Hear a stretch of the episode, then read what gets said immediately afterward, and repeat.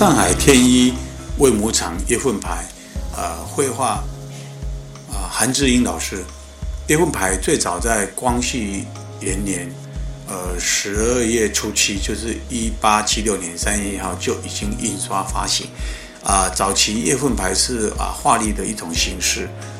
二十世纪初，社会变革改变了啊国民的生活形态。印有东方美人的形象、细节、内容的一些叶份牌，与商品信息结合在一起，形成具有浓郁东方气息的叶份牌，招贴广告化，不仅啊广泛啊应用于洋行公司之间的交交际品，还渗透至啊国民生活空间。一九一四年，啊插笔水彩啊画技啊开始于呃创作者。郑曼陀的首张叶问牌广告面世，至今已一百年了。二十世纪的上海先后啊引入了彩色石版印刷术和照相石版印刷术。它是根据石材细墨及啊油水不相容的原理，将墨彩印于纸上啊，为现在胶版印刷的一个前身，也是我们早期叶问牌的一种印刷的呃工艺技术。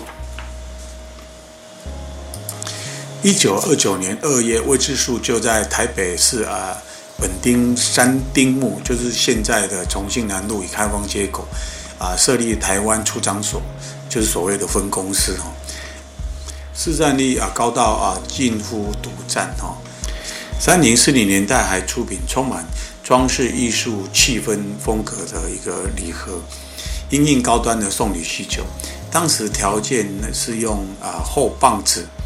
啊，能用啊马粪纸实属算高档哈，因此证明只要有市场的需求，品牌厂商就会满足消费者的需求。直到一九四五年日本战败，才不得不占领台湾。当时在台湾贩售的是啊较较能保存久的呃金属罐的一个包装，呃设计也承袭了红底及美人印的一个设计风格。啊，战后初期。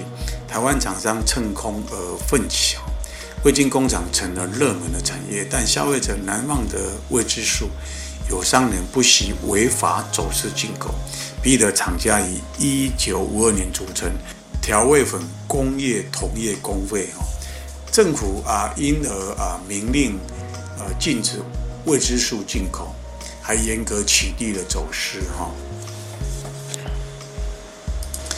随着玻璃瓶制造的技术的提升，不到三十年间，未知数的包装在制品、封盖及印刷上又有新的一个进展。在软木塞材质的处理上，盖子上改由塑胶来代替哈，而瓶身的造型更有机，可见当时的模具技术已具一定的水准。值得一提的是，瓶身的图案，呃，已取得曲面印刷的一个技术。于一九零五年，英国西蒙。由日本友人那那个地方得到一个启示，发明了呃网版印刷术。于一九零七年，呃西蒙啊、呃、获得的呃网版印刷底膜的一个专利哈。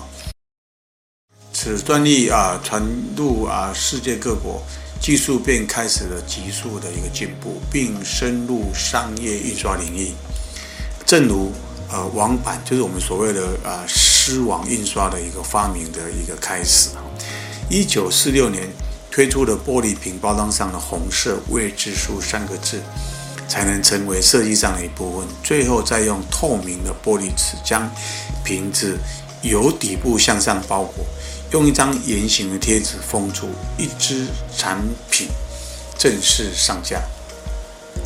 由此奠基的未知数的包装形象。啊，如换成现在的设计师来做，大致也只能把玻璃瓶改成收缩膜吧，哈。呃，因为设计不用太用力，够了就好的原则下，它的它的品牌呃识别度呃够了，呃使用方便性够了，产品保存性也够了，啊包装适切性也够，计量运输都够了。这些够了啊，都属于啊理性的一个技能。在一九五零年推出的十五克小瓶装就采用了铝盖啊，并在啊外纸盒就能够看到此阶段未知数的生产包装供应链也趋于成熟。然而感性的美学就啊见仁见智哈啊，话题广大的啊消费大众中，有多少人能达成一致的感性美学？那些够了理念的一个机能，才是普世认可的商品特质。